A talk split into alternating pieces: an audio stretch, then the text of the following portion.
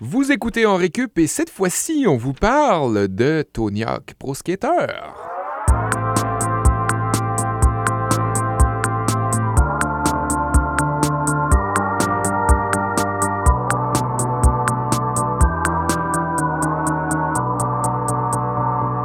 Salut à tous, bienvenue à En Récup. C'est Olivier Bradette et je suis très content de vous présenter le sujet d'aujourd'hui parce que c'est pas parce que j'ai pas joué à un jeu que je peux pas être enthousiaste à l'idée de parler de jeux vidéo. C'est le 20e anniversaire de Tony Hawk Pro Skater et c'est Kevin Breton qu'on retrouve autour de la table qui nous a proposé ce sujet-là. Ben, c'est parce que c'est un monument de l'industrie du jeu vidéo, Tony Hawk Pro Skater. Il y a eu plein d'articles qui sont sortis récemment, Mm. aussi sur l'influence que ce jeu-là a eu sur l'industrie de la musique, mais aussi sur l'industrie du jeu vidéo. Écoute, c'est quasiment 3 millions de copies vendues seulement pour le PlayStation. C'est vraiment un monument du jeu vidéo, fait que je trouve ça intéressant de le revisiter euh, cette semaine en ta compagnie et en la compagnie de Sébastien Ben oui, parlant de monument, voici Sébastien Blondeau qui C'est est... quand même étonnant, Oli, toi qui es le euh, gamer autour de la table, qui n'a Ouais. pas joué à un jeu qu'on qualifie de monument. Ouais. Oui, ben... C'est un peu gênant. Je suis- je peu suis gênant. je suis un gamer PC. J'ai jamais eu de console chez moi. Bon. Puis j'avais très peu d'amis qui avaient des PlayStation. Puis la PlayStation, j'aime vraiment pas ça. Il Mais, est sorti mais sur N64 aussi. Moi, Ouais, je ouais. joue au Nintendo. il est sorti sur Game. Boy euh, Color aussi. Ah oui, Ah, il est Ouais. sorti sur, euh, comment qu'elle s'appelait, la console de Sega, là? euh, Sega, non, Genesis? Non, elle, qui est la. Dreamcast. Ah, Dreamcast. Oui, La DreamHack, c'est un Dreamcast, événement ouais. gaming. Ah ouais. Dreamcast, ouais. ouais, T'avais pas d'excuses. Ben, Sur plein de listes, c'est comme dans les meilleurs euh, jeux vidéo de l'histoire aussi. Ben. J'essaierai d'aller euh, l'émuler euh, en Ouais. ligne ou euh, de jouer En sur, plus, euh, Oli, en plus d'être le gamer autour de la table, c'est le sportif autour de la table, puis c'est le jeu peut-être le plus sportif que j'ai joué. Ouais, c'est dans Ça, c'est ton, tu ton mince répertoire de jeux. ça, puis Ouais. StarCraft 2 qui t'a joué, tu sais. Qui ouais, peut être non. sportif pour les mains, euh, je dirais, StarCraft. J'ai Mais, joué à euh, SimCity. Tu, tu me dis ça, puis ça me fait penser à mon cours que je vais vous donner. Je, c'est le retour du cours d'e-sport aujourd'hui. Oh! Bien que je n'ai pas de connaissances en Tony Hawk Pro Skater, je vais quand même vous parler de jeux vidéo sportifs qui portent le nom d'une personne. On va explorer un peu l'histoire de ces gens-là Ok. Tu vas parler de NHL parce que ça, c'est mon, ça, c'est mon jeu préféré. Et mon tu, risques d'y trouver ton compte euh, Super. à un certain moment. Sinon, euh, vous avez quoi comme cours, euh, vous, les garçons? Moi, c'était un petit peu plate, mais c'est encore un cours d'histoire. C'est la troisième semaine consécutive que je vous offre un cours d'histoire. J'en suis conscient.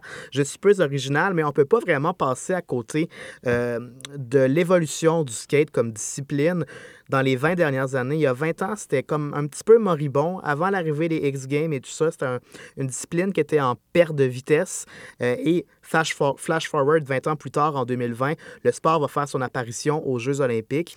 Donc, Hmm. qu'est-ce qui s'est passé dans les 20 dernières années? Il y a notamment eu la sortie de ce jeu-là de la compagnie Activision. Donc, je vais vous parler un petit peu des, des facteurs qui ont mené à la renaissance du skate. C'est Activision qui Ouais. est sorti. Hey, ils sont méchants, eux autres. Sont, sont, en, Ah. train, sont en train de, de de pourrir Blizzard Entertainment de Hey, l'intérieur. hey, hey, Mais ça sera le sujet d'un autre épisode. mais c'est Activision qui l'a publié, mais c'est une autre compagnie. C'est, euh, ça s'appelait euh, Neversoft qui l'a développé, puis c'est Activision qui l'a qui publié. est publié. OK, je comprends. C'est je les comprends. producteurs, ouais. Et toi, Seb? Pour ma part, euh, j'ouvre la journée de cours. Je vais vous présenter le jeu euh, dans, son, dans son époque, là, le, le situer, le contextualiser à travers un cours d'histoire de l'art parce que c'est une œuvre monumentale, Kevin l'a dit tantôt, et il faut comprendre pourquoi. On va, on va le voir euh, au travers de mon cours. Euh, ouais, dissertation. clairement, j'ai. Clairement, j'ai manqué quelque chose. Je vais apprendre beaucoup de choses Oui. aujourd'hui. Très content. Et bien, pour compléter cet horaire euh, quotidien dans Récup, euh, vous connaissez le concept. On est trois professeurs réguliers. On a un quatrième prof invité. On reçoit aujourd'hui Pascal Saint, journaliste à sortu.ca. Salut Pascal. Salut, Comment ça va? ça va très très bien. Est-ce que toi, tu as joué à Tony Hawk Pro Oui, Skater? ça a été mon deuxième jeu vidéo après euh, Tomb Raider. Et Wow. je peux dire que j'y ai passé des centaines d'heures euh, au grand déplaisir de mes Ah parents. Et puis là, aujourd'hui, tu es là pour nous parler de la musique du jeu, Tout à fait. du jeu comme tel, mais de la musique en général dans la, La, la- la musique punk qui, euh, qui est très liée à la culture skate en à la fait. culture skate. Et, euh, et en particulier dans ce, dans ce jeu qui a parmi permis de faire beaucoup de découvertes et puis euh, qui, était, qui était vraiment un personnage central de ce jeu. Hmm. qui est souvent vu comme une des meilleures trames sonores des jeux vidéo Tout à fait. des dernières années. Ça a permis de découvrir plusieurs bands, genre Bad Religion et tout ça. On pourra... Exactement. Melancholine, tout ça. euh, Wow. tout- toute cette vague des euh, punk rock des années 90. ouais. Super, super. Est-ce que, hum, est que vous, vous avez fait du skate? Étiez-vous euh, pas seulement skateur sur manette, mais sur euh, roulis Oui, oui. roulant aussi? Moi, j'en ai fait. euh, bah, c'est aussi ce- le jeu qui m'a donné envie d'en faire. Ouais, ouais, Mais euh, ça fait plus mal en vrai que clairement, avec les cascades qu'ils font là-dedans. Toi, Seb, t'es pop se Moi, je l'ai, je l'ai déjà dit euh, dans un épisode, je sais pas lequel, mais euh, j'ai possédé un skate euh, l'espace d'un Mhm. été, je crois, et c'était un skate euh, Spider-Man. Euh, Ah. c'est pour ça que je l'avais mentionné. C'était pour te faire plaisir, Kevin. Ah ouais? Euh, ouais, il avait Ah, sorti, vrai. il Oui, avait oui. sorti comme euh, un film. Je sais pas si Spider-Man était au cinéma ou si c'était à cause d'une série télé, euh, mais il avait sorti un skate et il y avait une série de skate Marvel là, puis il y avait. euh, Et puis comme tout est dans tout, à un moment donné, Marvel, la licence était comme appartenait en partie à Activision. Donc dans certains Tony Hawk, on pouvait jouer avec Spider-Man à l'intérieur du jeu. Fait qu'on Ben dirait, je te Ah, jure. c'est vrai. Ouais, Mais il y avait aller comme- voir sur YouTube. Il y avait une campagne solo ou c'était juste euh, tu fais des passes euh, peu Genre, tu pouvais débloquer des personnages. Je pense qu'il y avait Wolverine aussi que tu pouvais débloquer. Fait que, ouais, vous irez voir ça sur YouTube. Vous pouvez aller voir mon, ma- mon, mon channel YouTube, Kev Gamers, en récup.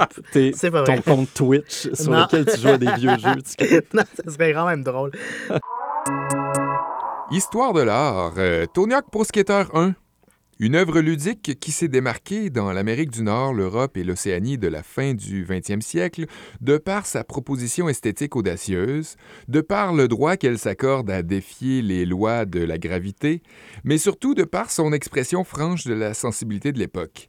Cette expression, premièrement, se manifeste au travers de figures de style telles que 360 Switch Method, Kickflip, 50-50 Grind, 180 Pop Shove It et bien plus, mais aussi à travers les échecs de certains protagonistes dans l'élaboration de ces figures. En effet, la charge émotive véhiculée dans le cri de 1 septième de seconde et dans les 24 gouttes de sang qui jaillissent probablement du crâne de notre héros à l'instant où son roulis roulant manque le rendez-vous avec ses pieds, l'obligeant ainsi à embrasser le sol de tout son corps en signe d'abandon, au dénouement d'une chute de plusieurs mètres, cette charge émotive, donc, rappelle étrangement l'apathie et l'angoisse du courant grunge des années antérieures. Un mal de l'être, une résolution à l'échec et à la souffrance, un rejet de la théâtralité et l'acceptation du bruit, du brut. Tout comme du grunge s'élève un courant alternatif plus optimiste, rassembleur, un retour aux sources tourné vers l'avenir, notre protagoniste se relève en deux temps, trois mouvements, sans égratignure, reprend le chemin de la, sensibilisé- de la sensibilité, dis- dis-je, en brisant les barrières et les fenêtres de vitres, en bousculant les codes et les piles de boîtes en bois, en fonçant droit sur les panneaux de signalisation, les tréteaux de construction ou sur chaque occasion de vivre pleinement. Hawk Pro Skater est un éloge à la vie, à la philosophie d'Épicure, aux expériences pleinement vécues, quelles qu'elles soient. Il accueille le nouveau millénaire et toutes les possibilités que celui-ci représente à bras ouverts, en, en équilibre sur un rail ou sur une rambarde d'escalier, ou sur un pourtour d'aménagement paysager en briques roses, ou sur un luminaire bizarrement long dans un centre d'achat, ou sur une table de pique-nique. Il accueille ainsi les possibilités du 21e siècle en se permettant de se tromper, sans totalement renier les règles de la physique, sans nécessairement oublier son poids et son impact dans un monde tangible rempli d'embûches. Tony Hawk Pro Skater 1 accepte qu'on effectue un saut de plusieurs mètres dans les airs et qu'on atterrisse à 90 degrés au sol sans poursuivre aucune trajectoire ni même en ressentir le contre-coup. Il s'agit peut-être là d'une analogie politique, mettant en, vedette- mettant en scène la démocratie en chute libre, sous la confiance perdue des électeurs. Pour la sauver, le capitalisme, tel un filet invisible, le, capitaliste, le capitalisme arrête sa chute à 90 degrés, sans anicroche, sans lui faire poursuivre aucune trajectoire, ni même lui faire ressentir un contre-coup. Mais ça, Seuls les auteurs pourraient nous le confirmer. Scott Pease et Ralph D'Amato, producteurs chez Activision, ont créé l'œuvre grâce, entre autres, au talent des artistes Silvio Porretta, Darren Thorne, Johnny Howe et Noel Hines. Ce sont les artistes qui se cachent derrière l'esthétique intrépide, tout, tout de suite reconnaissable de Tony Hawk Pro Skater 1. Cassette VHS et lettres géantes suspendues dans le vide, mosaïque de saleté carrée sur sol en béton, graffiti répété en duplicata sur un mur de briques, l'univers graphique de chaque parc laisse graviter autour du personnage une aura surréaliste, quasi dadaïste. Et qu'en est-il justement de nos héros? Visage étiré, chevelure aplatie, pantalon cargo ou capri fripé? N'est-ce pas là un affront calculé, une conception finement brouillée de notre réalité, nous poussant à remettre en question notre rapport à l'esthétisme? Ces personnages inspirés en grande partie d'individus réels semblent ici porter sur leurs épaules bien plus qu'un t-shirt de commandite. On pourrait leur prêter bien des intentions, se questionner sur leurs motifs alors qu'ils se dirigent à toute vitesse vers une rampe de saut, mais il faudrait d'abord définir leur rôle dans l'histoire. Ils sont le reflet de notre époque, de de notre époque et de notre propre audace téléguidés par notre désir d'oser, par notre volonté inavouée à l'époque, peut-être de plonger tête première. Ces pro-skateurs sont le prolongement virtuel de nos fantasmes. Ah, Seb! Je t'a- Wow! C'est un, un cri d'amour. C'est... On vous rappelle que vous écoutez en récup. euh, Pouvez-vous croire que ce gars-là avait en moyenne C à l'université? Et pourtant, il nous pompe pas. Seb, je te dis pas assez comment je t'aime.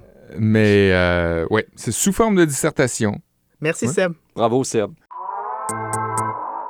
On dirait que je suis encore euh, sous le choc de cette dissertation de Sébastien. Ben, ouais. Franchement, franchement. On va passer à la deuxième portion du cours. Maintenant, on va parler de musique avec Pascal Saint, notre invité euh, cette semaine, collaborateur à sortu.ca.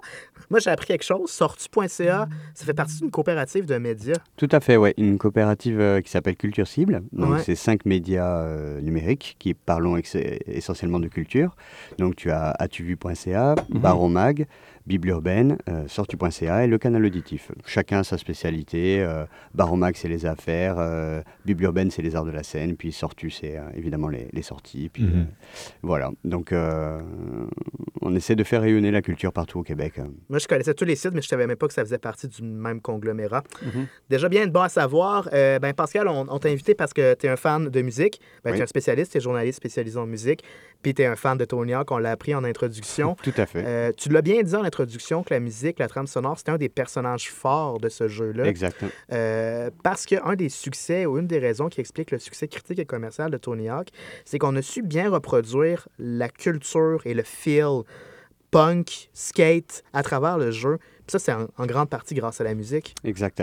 exact. En fait, il faut savoir que hum, le, le- le- le- par rapport à d'autres sports, le, le skate et la culture punk sont, et la musique punk sont très liés, en fait, Euh, dans le sens où hum, il n'y a pas de barrière, il n'y a pas de règles, on fait ce qu'on veut, euh, il n'y a pas d'horaire pour pratiquer le sport, comme il n'y a, pas de règles pour faire du punk, euh, sinon jouer trois accords et puis euh, Ouais. très fort.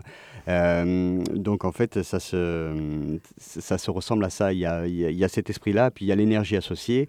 Et puis euh, voilà, il faut quelque chose de, de motivant pour euh, avoir la volonté de se jeter en bas de 10 marches et puis euh, sur le béton plutôt que euh, pratiquer sur un cours de tennis par exemple. Ouais. Puis l'esprit de contre-culture qui est assez fort aussi. là. On défie les lois, on défie la gravité. Exactement, parce que dans beaucoup d'endroits, ben, faire du skate, c'était abîmer le mobilier Mm. urbain, c'était euh, c'était tout ça. Donc voilà, il y a cet esprit de défiance, de, de, de, hum, colère adolescente. Ouais. Et euh, justement, moi, j'ai découvert Tony Hawk, j'avais 13 ans, donc c'était j'étais la cible parfaite pour, euh, pour ça. Quoi. pour devenir. En, en introduction, on a entendu quelques notes, quelques secondes d'une chanson que les joueurs de Tony Hawk Pro Skater ont certainement reconnu, euh, la tune Superstar de Goldfinger, Tout à fait. emblématique. Emblématique. Hmm. Je pense que c'est c'est celle-ci que les, les joueurs ont le plus retenu. Euh, il faut savoir que cette chanson euh, est parue sur l'album qui s'appelle, euh, si je me souviens bien, Hang Ups de, de- de- du groupe Goldfinger en 1997, c'est-à-dire deux ans avant le- la, la sortie de Tony Hawk Pro Skater. C'est-à-dire que par exemple, moi j'ai découvert cette chanson à travers Tony Hawk Pro Skater, donc euh, aujourd'hui deux ans, ça semble une éternité quand on veut découvrir un groupe ou une- chanson. Et puis, euh, puis donc ça fait que ce jeu-là m'a permis de découvrir euh, non seulement des nouveaux groupes, mais aussi, mais aussi des nouveaux styles de punk. Ouais, parce Mm. que ça paraît une éternité, mais c'est parce qu'il faut se remettre à l'époque, en 1999. Bon, euh, on était au balbutiement d'Internet, Olivier, à ce moment-là. Napster Internet, euh, n'existait pas vraiment. Napster n'était pas encore là. Je pense que c'était un petit peu trop tôt pour Ouais. Napster, mais euh, les, les- les sites Internet, là, un beau site, il y avait probablement des GIFs puis des trucs animés. Donc, C'est ça, fait ouais. un, ça fait un petit bout Fait de temps. là. On peut quasiment dire pré-Internet. Donc là, sais, les fameuses mixtapes à l'époque étaient bien populaires. Mm. En fait, Tony Hawk, il y avait deux fonctions. Il y avait la fonction ludique, mais c'était aussi une espèce de mixtape qu'on vendait Tout à aux fait. joueurs. Mhm. Tout à fait. Euh, C'était vraiment euh, central et puis euh, euh, c'était vraiment motivant de se, de se lancer sur les éléments urbains et avec, avec cette musique en fond. Puis il faut savoir qu'en plus, dans, dans la première édition, euh, il y avait une chanson dédiée à un niveau, c'est-à-dire qu'elle passait en boucle, on finissait par la, Oh connaître par cœur. et puis on pouvait même caler nos figures euh, sur les roulements de batterie ou les choses comme ça. C'était des petits défis qu'on se lançait. Et puis, euh, puis voilà, donc moi, quand j'entends encore, à mon âge, quand j'entends encore euh, Superman de, de Goldfinger, j'ai encore cette angoisse de devoir finir le niveau à temps et puis de, de gagner les points, ce qu'il faut, tu vois. Donc, euh, donc voilà, ça a été, c'est- c'était vraiment central dans ce jeu-là. Ouais, ouais. Mm. Puis ça, c'était en fait, en fait, c'était comme un, un prélude à Internet pour le partage des connaissances, le partage Ouais. des, nouveaux, des nouvelles chansons, de la Tout à nouvelle fait. musique. Pour- Ben, ça a été un nouveau médium parce que, parce que en fait, euh, à à à l'époque, on avait quoi? On avait, on avait la télévision avec MTV, mais qui faisait pas trop de place à, à des Mhm. groupes comme euh, The Dead Kennedys ou euh, Suicidal Tendencies. Vous excuserez mon accent. hein. Ça va, ben, il y a peut-être Anglais. Seb qui va te reprendre. Là, il aime ça reprendre l'anglais. Non, ça va. Puis, euh, puis donc voilà, donc euh, par exemple, moi à 13 ans, ce que je connaissais essentiellement du punk rock, c'était euh, Blink 182 et Ouais. The Offspring qui, qui avait euh, explosé avec euh, Americana et Enema of the States. Pour moi, le punk, ça se résumait à ça. Et puis quand j'ai découvert euh, Goldfinger, de, euh, Superman de Goldfinger, euh, je me disais, c'est du punk à trompette. Je, je connaissais même pas le- l'expression ska punk en Ouais. fait. Et, et en fait, Punk à trompette. oui, punk fanfare, punk. voilà, Là, tu t'en vas chez. HMV, puis là, tu demandes la section punk à trompette, elle est où? Ça, exactement. Et donc, donc en fait, cette, cette découverte-là m'a amené vers d'autres découvertes, après vers euh, Rigby Fish, vers, vers Lesbian Jack, tous ces groupes de, de ska punk, tout ça, et même le- l'emblématique And Out Come the Wolves de, de, de Rancid, qui était sorti en, en 95. Mais euh, voilà, euh, ça m'a vraiment non seulement euh, amené vers euh, d'autres styles de musique, mais aussi à m'intéresser à l'origine du punk, en fait. Ouais. Euh, par exemple, bah, quand on voit des, dans la playlist, il y a des groupes comme The Dead Kennedys, tout ça, c'était des groupes euh, plus anciens, des années 80. Et donc, donc on, on sent que le son est différent, on sent que le ton est moins joyeux, on sent que c'est moins pop, et puis on se demande pourquoi, et puis on va chercher. Et puis, et, puis après, voilà, donc on se renseigne, on lit les magazines, on, on demande un peu aux, Ouais. aux grands frères, ce genre de choses. Mm.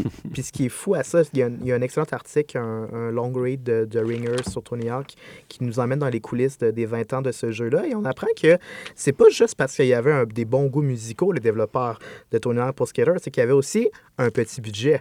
Donc Oui. parfois, oui. ben, ils ne pouvaient pas se payer Green Day, ils ne pouvaient pas se vrai. payer Blink. Donc c'était en effet un contre-coup de ça. Exact. Et il y a un band qui a d'ailleurs fait un concert bénéfique pour les 20 ans de, de Tony Hawk. Ça fait bizarre à dire parce que Tony Hawk est millionnaire, mais en tout cas, on, en- on y reviendra parce qu'il donne aussi beaucoup d'argent à des, à des causes et des, et des organismes communautaires. Mais bref, Bad Religion euh, Mhm. faisait partie de ce concert-là. Ah ouais. Et ils ont dit, euh, on doit en grande partie notre succès et notre poussée vers le mainstream à Tony Hawk pour Skater. C'est quand même fou, là. Exactement. Wow. Ben, moi, j'ai encore une fois, j'ai découvert Bad Religion euh, à travers Tony Hawk, pas le 1, mais je crois qu'ils étaient dans le 2 ou le 3, si mes souvenirs sont bons. Ouais. Et puis, euh, mais la machine était lancée avec le 1, c'est-à-dire que tu, tu achetais les, les éditions suivantes parce que tu savais qu'un argument de vente qu'on voyait dans les magazines, c'était la playlist a été euh, augmentée. Vous pouvez, euh, à la fin, il y avait même des sections, on pouvait choisir rock, euh, rap, métal, tout ça. Ouais. Donc, euh, donc voilà, c'était vraiment l'excitation de découvrir euh, Rise Against. J'ai découvert à travers euh, Mhm. Tony Hawk aussi. Donc, euh, euh, Tony Hawk a participé à, à une partie de ma culture musicale adolescente. Et c'est à ce moment-là, c'est euh, le- le- l'adolescence, c'est une période charnière de, faire sa culture musicale. Mm. Il y a peu de jeux qui font ça maintenant, avoir une trame sonore très variée. Ben, il y a des jeux comme Guitar Hero, des, des trucs comme ça, mais c'est des vrai. très connus pour pouvoir Ouais. les jouer dans un party, quelque chose. Mais souvent, c'est les développeurs eux-mêmes qui vont faire la musique ou qui vont engager, par exemple, un compositeur indépendant qui va faire toute la trame sonore. Mais des groupes émergents comme ça, dans un style particulier, Ouais. Moi, ça me fait penser à Grand Theft Auto, là, la série Grand Theft Mm. Auto. Ouais, c'est Exact. vrai. Il y a- tu sais, on avait des radios, puis on pouvait euh, naviguer sur les ondes hertziennes. Puis il y avait Quand on volait des voitures. Ouais, c'est Oui. ça. Puis moi aussi, je dois une partie de mon éducation euh, plus au pop-punk, mais la série NHL avec Gob et compagnie aussi, là, ça m'a permis de découvrir bien des, des bands aussi. les tunes de, de menu Ouais, les tunes de menu. de, oui. En terminant, euh, tu sais, maintenant, il y a de plus en plus l'option d'intégrer sa propre musique dans les trames sonores des jeux vidéo. tu sais. Toi, Ouais. est-ce que tu penses qu'il y a une perte par rapport à ça, de l'intégrité du jeu vidéo? Parce que, tu sais, il y a une espèce de symbiose qui se fait dans les Oui. développeurs quand tu Mm. mélanges le visuel avec l'ambiance sonore.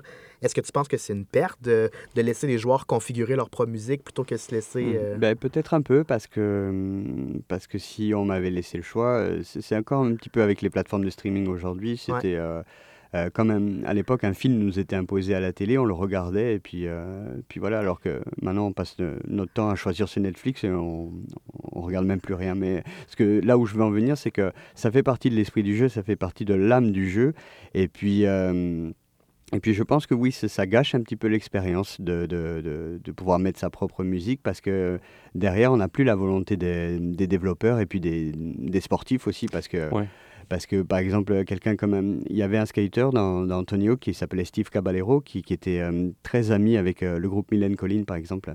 Et puis, euh, et puis voilà, donc euh, on le voyait dans le jeu, il y avait du Mylène Collin. Moi, j'avais la, VHS de, de la tournée du groupe Mylène Collin. Il était dedans aussi. Voilà, c'était très, très interactif et donc on, on Mhm. retrouvait tout le monde dans ce petit monde en fait. Et donc, oui, je pense que ça gâche un petit peu l'expérience. Ouais. Ouais, ouais. Oui, Mm. parce que c'est ça. euh, euh, à la limite, si t'as pas le choix dans le jeu même, tu peux juste désactiver la musique puis toi écouter euh, du streaming euh, Ouais. pour, pour te mettre dans l'ambiance. Puis ça peut créer une distorsion vraiment bizarre parce que Oui. moi, je me rappelle, j'avais une ma phase Avril Lavigne a pas mal coïncidé avec ma phase StarCraft. Donc, maintenant, wow!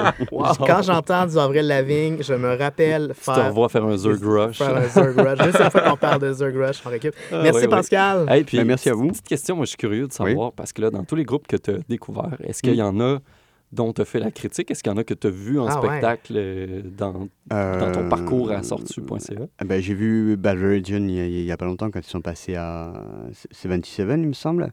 Puis, euh, puis oui, oui, oui, j'ai... j'ai, euh, Sum 41, je pense qu'ils étaient dans les éditions d'après. Ça serait. Puis j'ai fait l'entrevue de, de- du chanteur il y, a, il y a un mois ou deux. Donc Wow. euh, voilà, j'étais très fier de ça parce que là, c'était carrément le, le mois de 15 ans qui, était, qui, qui n'en pouvait plus. Là. Te comprends. Puis, euh, non, non, oui, oui, bien sûr, il y, a- il y a des groupes an- an- anti-flag, ce genre de choses. Il y a des groupes que j'écoutais justement à travers Tony Hawk, que j'ai pu rencontrer ou faire l'entrevue ou aller voir, ne serait-ce qu'en show.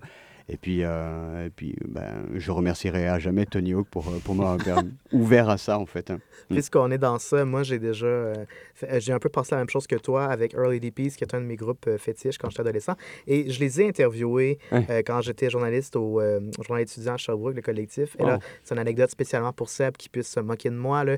Mais évidemment que l'entrevue, elle était en anglais. Ah. Et j'ai réalisé que même si je parle en anglais, je suis pas capable de suivre une conversation de musique en anglais. Le gars était super fin quand même. Mais tu sais, genre, j'ai quand même réussi à écrire un article. Mais c'est là que j'ai réalisé que je- je- mes compétences en anglais, je les surestimais Hmm. peut-être un peu. Est-ce que, est-ce que tu l'as reconnu quand tu es rentré dans la place ou tu as fait comme Carquois puis tu es ressorti en disant Il faudrait que je fasse une compilation de toutes mes erreurs de journaliste culturel. Je suis bien content On de en a faire tous. hein. Merci Pascal. Merci à vous.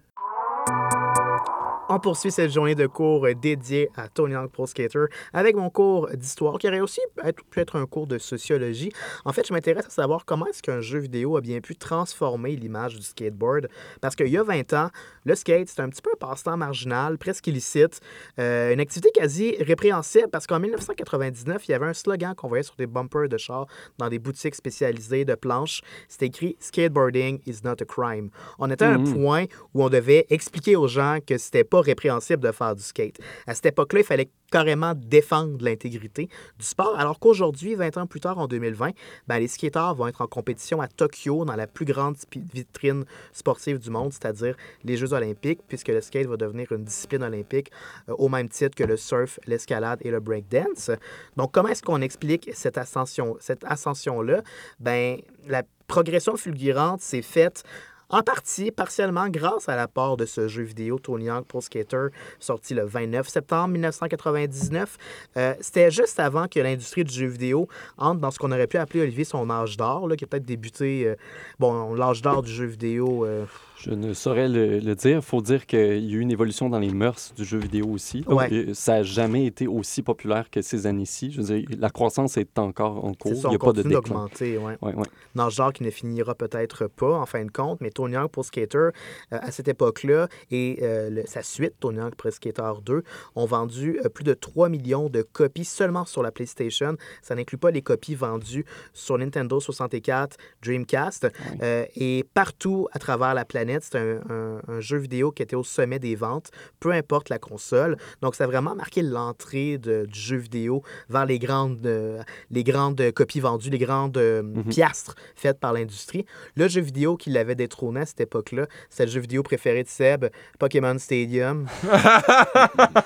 Ah ouais, 99. Oui, J'ai Ah, jamais joué. Donc, sans l'ombre d'un doute, euh, cet immense succès euh, vidéoludique-là a sorti le skateboard, le skateboard de l'ombre pour le propulser dans l'univers du mainstream.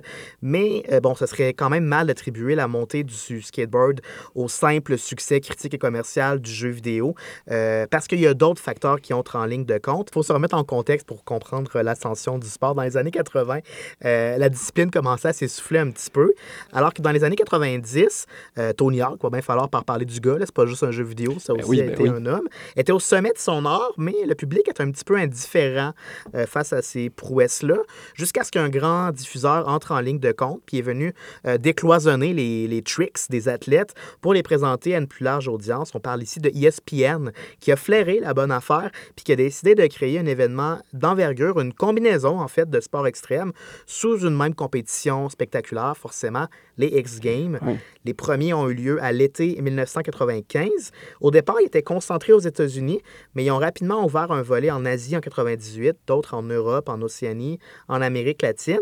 Donc, ça a aidé forcément à exporter le produit euh, du skate au-delà des frontières américaines, euh, parce que ça a été inventé en Californie. Maintenant, on faisait plus seulement du roulis roulant euh, en Californie, mais aussi à Beijing, à Marseille, Helsinki, Melbourne. Bref, une internationalisation qui a permis non seulement de recruter de nouveaux athlètes, mais aussi un plus grand bassin de fans ou d'amateurs de skateboard. Le deuxième élément, je l'ai dit, Tony Hawk lui-même, la personne, la légende, qui a grandement aidé à faire grandir le sport par ses prouesses techniques. Et il a lui-même contribué à attirer les nouveaux spectateurs et à inspirer des jeunes à adopter la blanche en 1999, principalement lors des X Games, alors qu'il a mis un peu le skate sur la map des highlights dans les, euh, séries, dans les euh, émissions de sport, dans les bulletins de nouvelles, alors qu'il a été le premier à réussir un des tricks les plus exigeants, un 900 degrés euh, dans les airs. Donc, c'est deux tours et demi pour réatterrir. Euh, ça lui a pris 10 ans pour réussir ce tour de force-là, alors qu'il s'est euh, brisé euh, les côtes en essayant. Il a perdu Ah, ben ouais. plusieurs dents euh, jusqu'à finalement parvenir à ses fins. Puis vint le jeu vidéo parce que deux mois après avoir complété le trick, donc le momentum était excellent, euh, Tony Hawk a vu ce jeu vidéo-là être publié en empruntant son nom et ça a eu une influence majeure sur l'influence sur l'évolution du sport. Il faut dire que le jeu en tant que tel a rapporté des millions à Tony Hawk qui a redistribué l'argent, euh, plus de 5 millions de dollars pour mettre en place plus de 550 skateparks aux États-Unis qu'il a lui-même déboursé. Euh, donc évidemment, là, ça, ça sème des graines un petit peu partout dans le milieu urbain pour créer des nouveaux skateurs. Donc avant Tony Hawk, il y avait eu d'autres jeux de skate qui tentaient de reproduire la discipline, mais qui réussissaient moins bien. Il y avait, il y avait davantage un style arcade plus poussé que ce qu'on a vu avec le jeu de Activision. Donc ça, c'est une autre raison, mais aussi le marketing pour Tony Hawk Pro Skater 1 était immensément meilleur. Les développeurs allaient carrément jusqu'à laisser traîner des flyers dans les écoles pour dire on teste, on cherche des testeurs de jeux vidéo, voulez-vous Wow. venir laisser? Aujourd'hui, ce serait illégal de faire une affaire comme ça euh, aux États-Unis. Puis parfois, ils emmenaient littéralement des télévisions dans des skateparks avec le jeu pour le faire tester. Fait que de rapidement, de bouche à oreille, c'est devenu un succès euh, commercial. Donc dans Tony Hawk, on misait pas juste sur l'aspect sportif, mais aussi sur l'aspect culturel, comme on a parlé avec Pascal, parce que tout l'aspect musical. Mais on réussit aussi à reproduire le sentiment de liberté qui est vraiment propre au skate. Et c'est ce qui en fait en partie le, le succès du jeu, tout en conservant un esprit quand même ludique. On permettait de défier la gravité comme le faisaient les vrais skateurs, mais à une échelle différente, ce qui a beaucoup plu aux gamers qui en ont vite redemandé. Et maintenant, il y a eu plusieurs autres suites euh, infatigables euh, qui s'en sont suivies. Il y a même eu d'autres franchises. Je ne sais pas si tu te rappelles Ouais. Skate. On Ben jouait oui, à je ça. souviens. Nous, on appelait ça jogging. Parce qu'on enlevait le skate puis on courait. Mais tu sais, c'est un petit peu lié, j'en profite pendant qu'on a un expert de jeux vidéo, mais tu sais, la mode dans les jeux vidéo des sandbox, là, où tu sais, comme, Ouais. comme Grand Theft Auto, en fait, là, tu sais, Ouais, tu peux te promener. ou, euh, le genre d'open world où tu n'as Ouais. pas de restrictions, tu peux aller où tu veux, faire la, la- la campagne ou l'histoire dans une linéarité qui n'est pas unidirectionnelle, mettons. on dirait que tu lis Non, mais ça. où, tu as euh, un petit peu plus de, de, de- de choix dans les options que tu prends a pour pas te de rendre. trajet prédéfini. tu sais. Mhm. Tony Hawk, euh, dans, dans, ses- dans les, les opus suivants, a exploré ça aussi parce qu'il y avait un mode carrière où on pouvait se promener dans le voisinage et tout ça, faire des quêtes secondaires. Donc, ça a un petit peu lancé aussi. la- C'était déjà parti comme mode, mais ça a un peu propulsé de plus loin cette mode-là. Ça aussi, ça explique en partie le succès de, de Tony Hawk. Pro Puis est-ce que ça roule toujours? là? Je, je vois que c'est une... il y a eu plusieurs versions Ouais. euh, qui, qui sont sorties, mais est-ce que à ce jour, il y a encore des nouveaux jeux? Je pense qu'ils se sont fait un peu couper l'herbe sous le pied par une autre euh, compagnie de jeux vidéo, une autre euh, marque qui s'appelle juste Skate. Euh, Ah. Un troisième qui est sorti récemment, mais qui mise plus sur la technicalité. Fait que c'est beaucoup plus. Tu sais, tu peux pas faire des 900 degrés euh, à chaque tour dans les airs. Là. Tu dois comme avoir davantage de dextérité pour compléter tes tricks, Ouais. même les plus En simples. mode un peu C'est RPG. ce jeu, ce jeu-là qu'on jouait chez Kev, puis on jouait à se briser le plus d'os possible aussi. Ouais.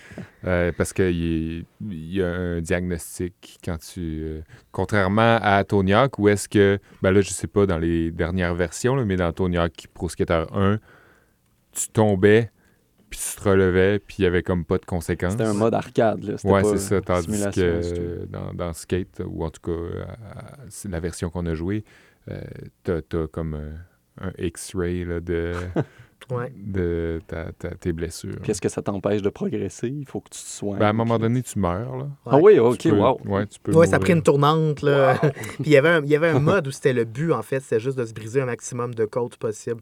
Moi, j'aimais bien ça, jouer à ça. Je pensais pas qu'on allait aller vers là, mais c'est ça. Euh, Ça va toujours vers là, Kev. Ben oui. Puis, euh, si, si je peux rajouter quelque chose, euh, euh, dans la première édition, il y avait, euh, il y avait un personnage qui était jouable, c'était une fille qui faisait du Oui. skate. Ah, très cool, ça. Et à l'époque, ça avait, euh, ça avait euh, interloqué les gens, surtout les ados, euh, l'ado que j'étais. Et puis, ça a ouvert la voie à des filles qui voulaient skater. Et puis, euh, ça Oh a fait ouais. beaucoup de bien dans, dans- dans le milieu parce que c'était quand même un milieu très masculin, on on va pas s'en cacher. Puis voilà, donc ça, ça, a fait, euh, ça a donné envie, ça a motivé, ça a inspiré beaucoup de, de petites filles. Et ça, c'est, euh, c'était très bien. ouais. Mm. C'est une note Ouais. beaucoup plus positive pour terminer mon cours que parler de, de bêche. Merci. Et c'est le retour du cours de e-sports qui avait été fort apprécié dans notre épisode 22 sur les championnats. Allez écouter ça si vous ne l'avez pas fait.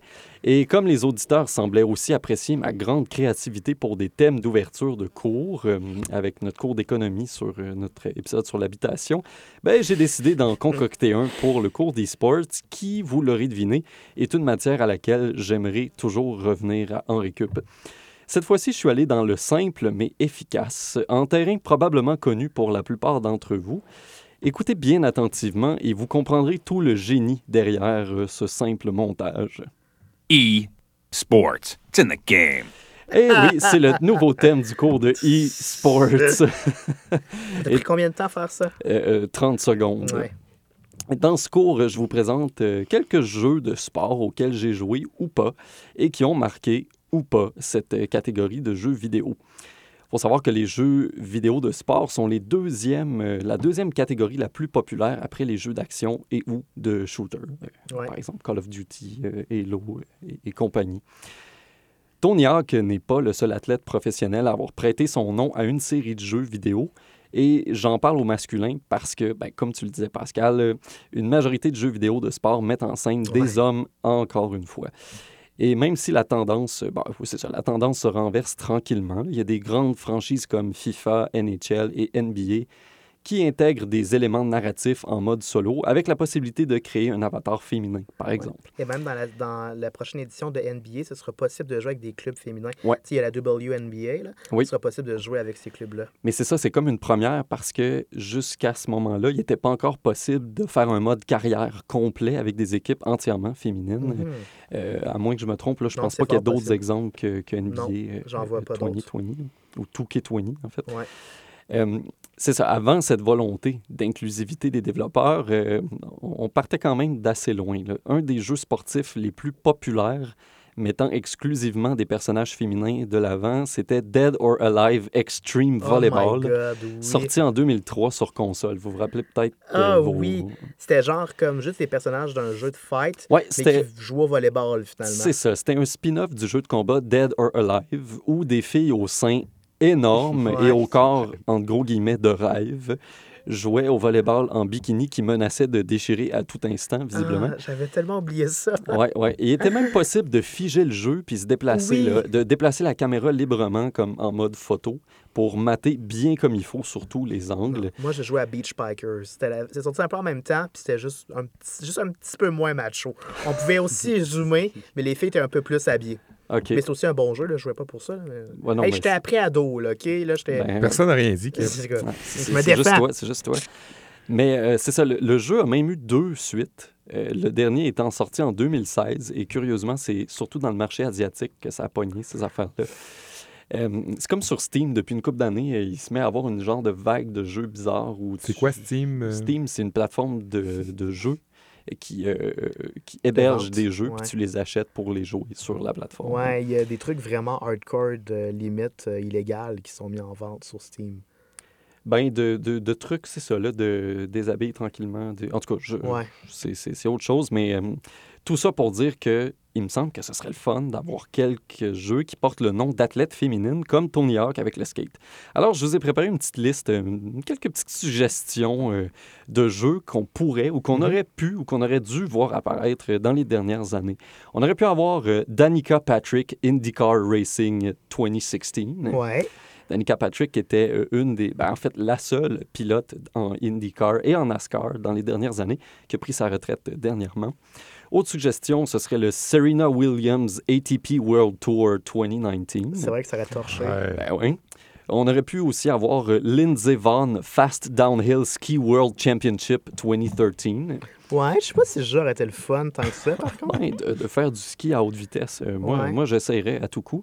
Et euh, ma suggestion, euh, mon, mon jeu préféré, je pense, euh, dans toute cette liste, Dufour La Pointe Sisters Acrobatic Ski 2019. Ah, je pensais que tu allais nous parler de euh, Peach Kart. Ah, Hein? moi- On peut rebaptiser Mario Kart Peach Kart. Moi, je pensais que tu allais dire euh, Nadia Comaneci euh, pour un jeu de gymnastique. Ben, il y aurait plein d'autres exemples. Je suis content que vous y contribuiez aussi à cette belle liste.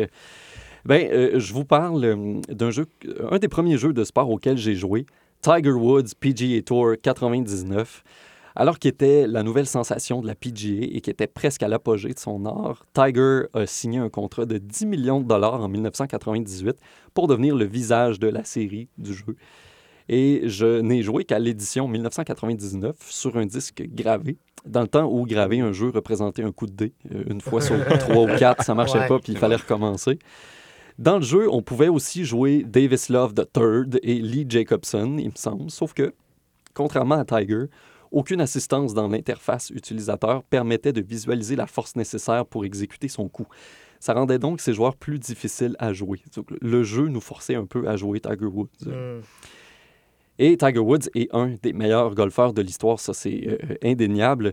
Il a été nommé joueur de l'année dans la PGA à 11 reprises. Il a remporté 15 titres majeurs, dont le Masters de 2019, son premier titre majeur en 11 ans, dans ce qui a été vu comme un des plus grands retours sportifs euh, de l'histoire.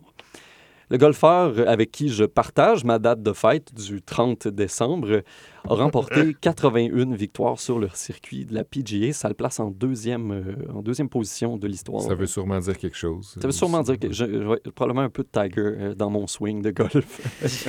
En tout cas, j'espère que c'est cette partie-là de sa personnalité que tu as en toi et non pas euh, ses déviances. euh, Éditorial. J'ai pas Ouais, eu encore besoin de thérapie euh, sur mes addictions. Euh, non, content non. de l'apprendre. Euh, Tiger Woods a trôné au sommet du classement euh, du circuit de août 99 à septembre 2004 et de juin 2005 à octobre 2010. C'est pratiquement 11 ans d'affilée avec Tiger Woods au sommet de la PGA. Est-ce que vous connaissez son vrai nom à Tiger Woods? C'était pas Lion? Non. non. Tigre. Et non, non plus. Il, il s'appelle Eldrick Taunt Woods. Et le surnom Tiger vient en fait d'un ami de son père qui, lui, était surnommé Tiger, alors que le père de Tiger Woods euh, combattait dans la guerre du Vietnam. Il a rendu hommage à ce bon compagnon euh, en donnant ce surnom-là à son fils. Vous savez que préparer des textes pour en récup, ça me fait parfois tomber sur plein de choses surprenantes complètement par hasard. Et j'ai appris qu'un Easter egg s'était glissé dans les 100 000 premières copies de Tiger Woods PGA Tour 99 qui ont été vendues par EA Sports. Un, un- un Easter egg, c'est un truc caché, un genre de bonus euh, euh, camouflé par les développeurs pour que les joueurs qui s'aventurent un petit peu plus loin dans les raccoins du jeu Ouais. découvre une petite surprise. Quelques jours avant la gravure du jeu par le développeur et le distributeur, il y a un employé de EA Sports qui aurait glissé un fichier vidéo dans les répertoires du jeu en version PC. Et les gamers curieux qui ont fouillé dans les dossiers cachés du jeu, Ah. ils ont trouvé une captation VHS du court-métrage Jesus vs. Santa de Trey Parker et Matt Stone, les créateurs de South Park. Et ce court-métrage-là constituait en fait la base de ce qui allait devenir plus tard le dessin animé satirique, probablement le plus apprécié de sa génération. eSport a ensuite fait un rappel sur ces 100 000 copies de jeux-là pour, Pour ensuite distribuer euh, des versions propres, entre guillemets, Oh sans, sans ce vidéo-là. Ouais. On passe à un jeu suivant. Euh, étant pas fan de football, ben moi, j'écoute pas la NFL, je joue pas non plus aux jeux de la franchise, mais j'ai souvent entendu parler de Madden NFL. Plus jeune, je pensais que Madden était un genre d'adjectif badass Moi aussi. anglais pour qualifier le jeu. Mais non, c'est en fait le nom de John Madden, un ancien entraîneur et ensuite commentateur de football américain. Madden a remporté le 11e Super Bowl alors qu'il était entraîneur des Raiders d'Oakland en janvier, 80, euh, en janvier 77. Madden NFL est sans doute une des plus vieilles et plus lucratives séries de jeux vidéo sportifs qui existent. Ça roule depuis 1988. Mhm. Depuis, Ah ce- depuis cette année-là, comme Ça J'ai dit tabarouette. oui, tabarouette, ouais, ouais, clairement. Depuis 88, il y a une nouvelle version de Madden NFL qui sort sur les tablettes à chaque année. Euh, Madden a participé comme commentateur virtuel du jeu pendant plusieurs années, en plus d'avoir prêté son nom à la série. C'est un peu comme si Jim Hewson, qui est la voix iconique de la série NHL, Kevin, et qui anime à Hockey Night in Canada à CBC, donnait son nom à la série, qui, elle, roule depuis 1991. Ça veut dire, Kevin, que tu achèterais bientôt Hewson NHL 2020. Hey, j'aurais de la misère à prononcer ça déjà. Là. Ouais. Jim Hewson, euh, ouais, c'est probablement mon commentateur de hockey préféré. Moi, je je l'entends encore quand je jouais à NHL 2001 annoncer le but en échappé de Joe Sakic sur des passes de ses partenaires de trio Milan Duc et Olivier Bradette. Dans le temps où je faisais porter à l'Avalanche son troisième jersey qui était celui Celui des des Nordiques. Nordiques de Québec. Ah. Eh oui, eh oui. Les belles années. Ben moi, ça m'a donné le goût d'aller euh, jouer à Tony Hawk puis d'aller jouer à NHL. Cet épisode-là, euh, ben, j'ai rebranché mon Nintendo 64. J'ai été capable Ah, de le rebrancher sur ma télé. Je me suis acheté un adapteur. Puis je vous niaise pas, j'ai essayé pendant 20-30 minutes avec mon ami de faire fonctionner l'adapteur que j'avais fait venir sur Amazon. Parce que comme les, les N64 ne fonctionnent pas avec les TV euh, plasma euh, OK, ouais. plate, trop moderne. Il faut comme acheter un adapteur. Puis là, moi, ça marchait pas. Puis avant hier, on restait avec ma blonde juste pour le trip. On leur branche. Puis elle me dit Hey, mais tu l'as-tu mis au 3 Puis on- je te jure, j'avais oublié de mettre la télé au 3. C'est Puis là, je l'ai mis au 3. niaiseux pour Ça a marché. Je le sais, puis ça a marché. Tout ce qui me manquait, Wow. c'était de mettre ça. Je me suis senti comme tellement un peu euh, genre euh, baby boomer, euh, mésadapté face à la technologie. Ouais. Fait que là, je peux rejouer à, à Mario Kart et compagnie. Puis Hey, là, je vais m'acheter cool. Tony Hawk. Ouais, c'est sûr que la, la- la- la qualité de l'écran, tu sais, c'est pas fait pour être aussi élargi. Là, fait que les pixels euh, en prennent pour leur rhume, disons. Mais euh, ça lag pas, rien de tout ça. Fait que je vais sûrement m'acheter Tony Hawk puis jouer à ça, NHL 99. Clairement, dans une brocante, tu arriverais probablement à trouver ça sur eBay. Ouais, Mais si vous avez une copie que le son est bon C'est tu sais, c'est ça. ça le, le- et le son et l'image euh, sont moyens, mais ça joue quand même. C'est mieux ça que jouer sur une petite télé. Comme s'il y avait autre chose que le son et l'image. Mais le, Le, film, son, l'image est pas bon, mais. le, le senti, Le senti. Le Mais senti. je pense que le souvenir de revenir à ces jeux-là, genre, si t'as jamais joué à ça, puis que t'es face à ça, tu vas te dire, mon Dieu, c'est dégueulasse. Mais quand, quand Ouais. t'as connu ça plus jeune, Mhm. la nostalgie y est pour beaucoup, je pense, Ouais. pour Ouais. accepter de, de se replonger dans du jeu pixelisé. Ça me fait penser que j'ai encore la cassette de Donkey Kong à ta blonde chez nous, euh, Seb. Ouais, ouais, on, Je l'ai encore. Je viendrai chercher. on l'attend. Je suis pas capable de passer Ça le fait level. quoi? Ça fait deux ans là, que... Non, non, ça fait un an. Mais c'est tu le level avec les, euh, les cargos, là, que ça va super euh, impossible à Le passer train, là? Ouais, Ouais. ouais. Dans la grotte. Là. Ouais. J'ai abandonné. Est-ce que tu as regardé une Solus sur Internet? Mais il faut juste être meilleur, c'est ça la solution. Ok, ok, c'est comme soyez meilleur. Est-ce que tu as un adapteur pour jouer sur ta télé aussi? Je l'ai pas essayé, mais peut-être que ça existe. Ouais. ouais. ouais. Pour jouer au Super NES. Ben, écoute, si vous avez, euh, si les auditeurs avaient une copie, une vieille copie de Tony Hawk sur 64 que vous voulez vous en départir, ben, écrivez-nous acheteur. à enrecup à commercialgmail.com. On fera le message pour Kev. Euh, Ouais. Sinon, ben, on est sur facebook.com baroblique enrecup et sur Instagram. Tout à fait. C'est ce qui m'a fait à l'émission aujourd'hui. Merci beaucoup à Pascal d'être venu partager ses connaissances Super aujourd'hui. intéressant. Merci à vous. Merci beaucoup. Sortu.ca si on veut lire vos articles. Exact. C'est quoi ton prochain spectacle euh, que tu couvres? Euh, Frank Turner and the Sleeping Solo Corner. C'est du punk anglais euh, pour rester dans la thématique. ouais, Euh, ouais. Je crois que j'ai pas grandi. Pour le prochain épisode, j'essaie de quoi de différent puisqu'on ne s'est pas vraiment encore entendu, mais j'ai demandé à un de nos fidèles auditeurs, Jean-Pierre Fortin, s'il y avait des propositions. Fait Ouais, qu'on ouais. va laisser ça en suspens jusqu'à la semaine prochaine. Il nous a proposé la sexualité et la religion. Ah, Moi, je trouve ça intéressant. ah, ouais. Et les conspirations. Ça aussi, je trouve ça Oui, intéressant. C'est assez vaste. C'est vaste. Sinon, j'avais en tête encore les baptêmes que je veux faire depuis longtemps.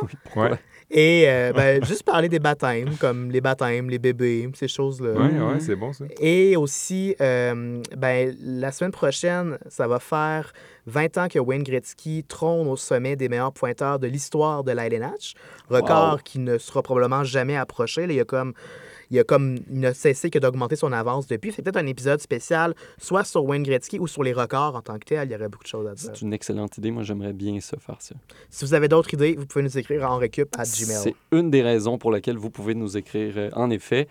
On remercie euh, CISM qui nous héberge encore cette semaine. Euh, merci euh, Seb aussi d'avoir fait la, la régie. On va retrouver Mathieu à Je- Canalem. Ouais, je me sens prochaine. de plus en plus comme Mathieu. Je- J'aime bien ce rôle, mais je, je le laisserai avec euh, grand plaisir quand, euh, quand Mathieu sera disponible et quand on sera à Canalem. Ah ouais, qu'on remercie, euh, euh, qu'on qu'on salue aussi. Il y, a, il y a quelque chose de nouveau qui s'en vient. Est-ce que c'est confirmé? On n'a pas eu de, de nouvelles. mais- C'est euh, quasi confirmé, mais euh, ouais, ça s'avérerait qu'on qu'on soit diffusé aussi à ICAL 8. Eh bien oui, en récup euh, s'en vient pan-canadien. Euh, euh, nos- nos, euh, euh, notre contenu a été apprécié et on va jouer bientôt avec Cal 8. On vous tiendra au courant de tout ça. Je pense que c'est parce qu'ils ont que- écouté le, le cours de Seb sur la géographie canadienne. Ouais, c'est- pas, mal, pas mal sûr que c'est ça. L'épisode euh, dernier, là. Ouais. Ouais. Ben, à la semaine prochaine, tout le monde. Tony Hawk Pro Skater 1.